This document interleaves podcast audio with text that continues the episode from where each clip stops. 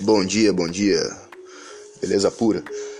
Então, continuando a argumentação de ontem, onde eu falei que o mal não existe, eu tenho certeza que vai ter um monte de contra-argumento.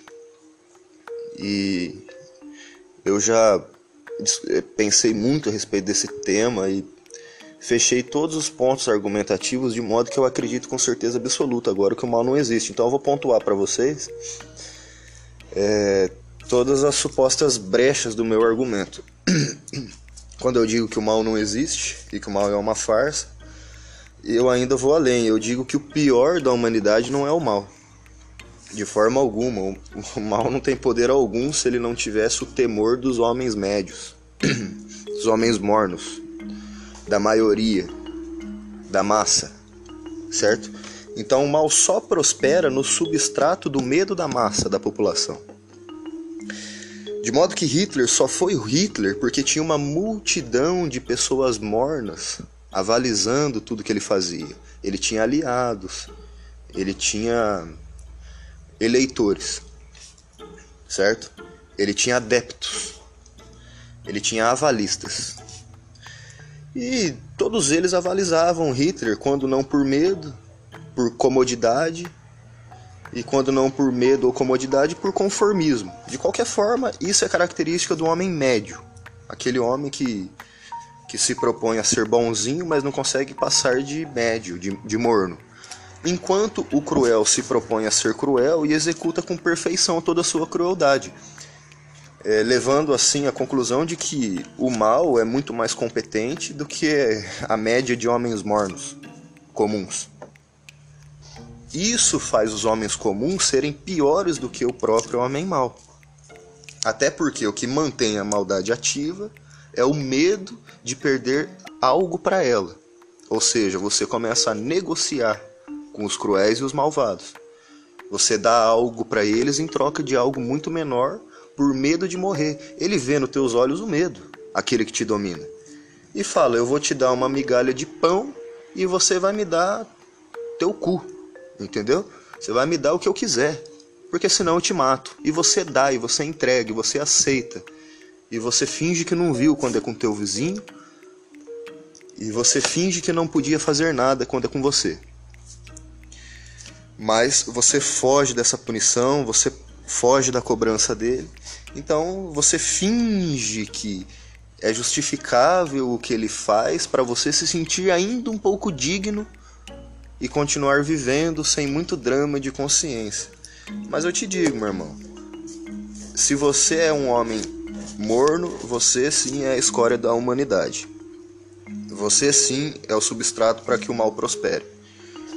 Sem você, mal nenhum existiria. Sem uma multidão de adeptos, Hitler seria só um, um, um idealista utópico maluco, como existe por aí em todos os cantos.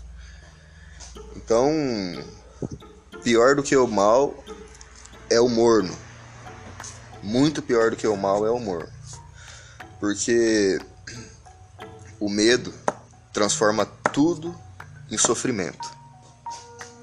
De modo que é preciso se livrar do medo de viver para que se possa viver com liberdade.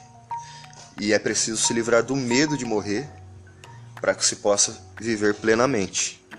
Porque com medo de morrer, pessoas oportunistas exercerão poder sobre você sem sombra de dúvida. No entanto, se vamos, vamos supor que existe um vilarejo com 50 pessoas, 49 são pessoas mornas e um é o grande cruel sádico que domina, domina e manipula todo mundo. E todo mundo negocia com ele de medo de morrer. É uma sociedade que tem certas regalias tecnológicas. Tem água encanada, tem produção agrícola, tem caça, tem pesca, tem manufaturamento de, de, de, de objetos úteis, de utensílios, de ferramentas, etc. É uma comunidade que gira perfeitamente. Esse homem cruel quer dominar tudo para acumular todo esse poder produtivo para ele. As pessoas comuns desse vilarejo querem apenas viver até seus 70 anos e morrer sem apanhar muito. Então eles entregam toda a produção deles para o cruel administrar, e o cruel exerce poder sobre todos eles. E todos eles andam na linha que o cruel risca, e todos eles seguem o curso do rio que o cruel cava. Certo? Então assim, eles não seguem o curso natural da vida, eles não surfam sobre as ondas do caos, da imensidão do universo eles simplesmente atendem os anseios do ego desse homem cruel, que é um em relação a 49.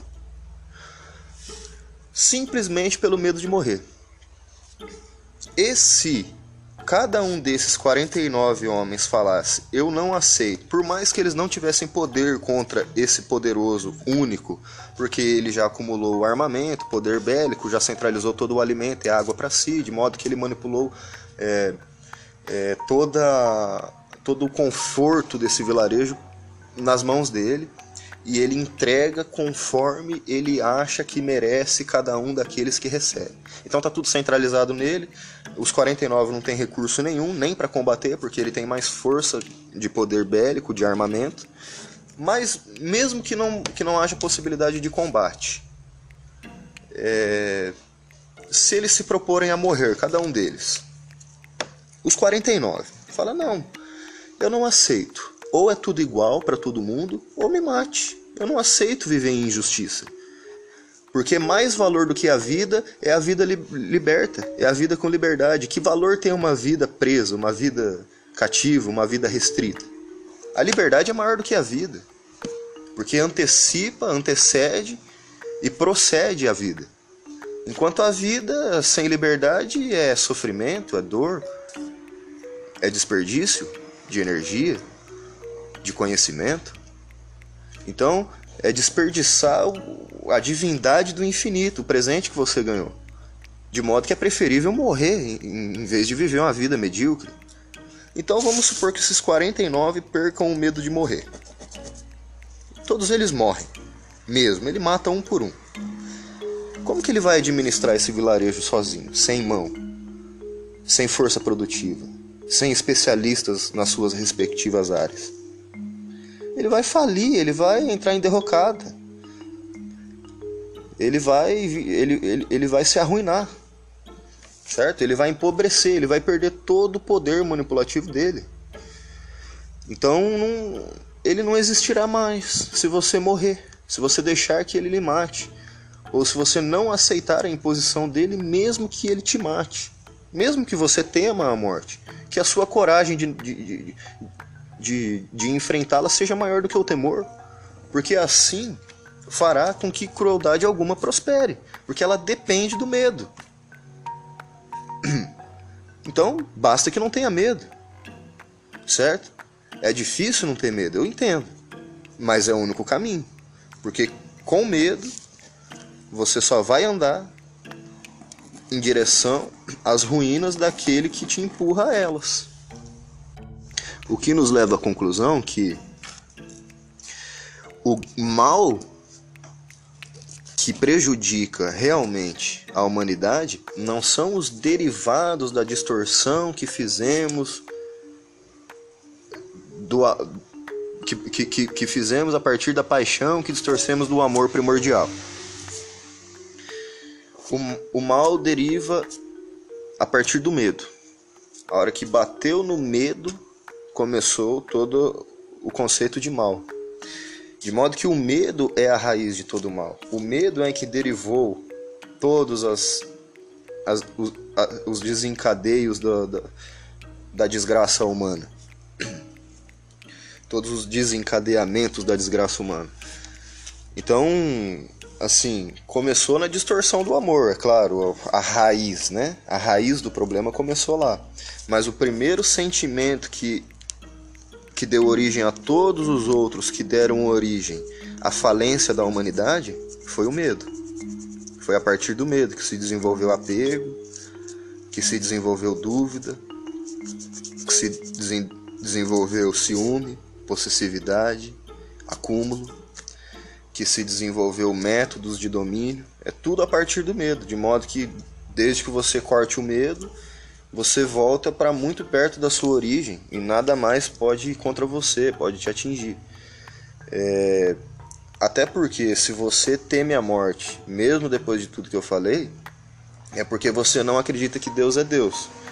Porque você acredita que quem conserva-se vivo é você, e não Deus que te conserva, e não Deus que te faz transcender por etapas de vivências.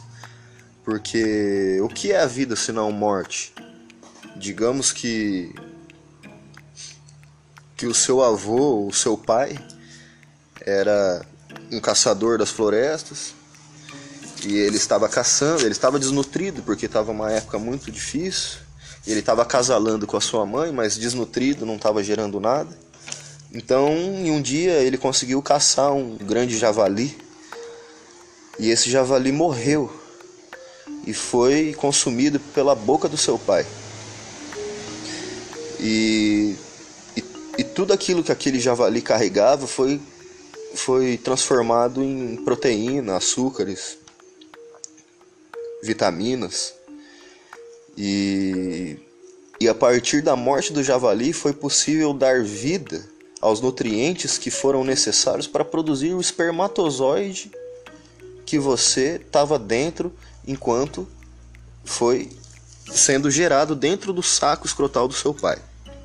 Então, graças à morte daquele javali, você se fez vivo, ou se fez possível, ou se fez provável dentro do organismo do seu pai. Certo? De modo que o javali morreu para que se nascesse proteína e a proteína morreu para que se nascesse espermatozoide. E formou-se milhões de espermatozoides no saco do seu pai. E quando ele acasalou com a sua mãe, todos esses milhões de espermatozoides morreram para que você fosse adiante. Você, um espermatozoide. Enquanto espermatozoide vivia no universo do mundo do organismo do seu pai, foi expelido e ejaculado para outro universo totalmente diferente, que foi o organismo da sua mãe. Nesse percurso, você encontrou com óvulo e fecundou-se. E aí morreu como espermatozoide e nasceu como um óvulo fecundado.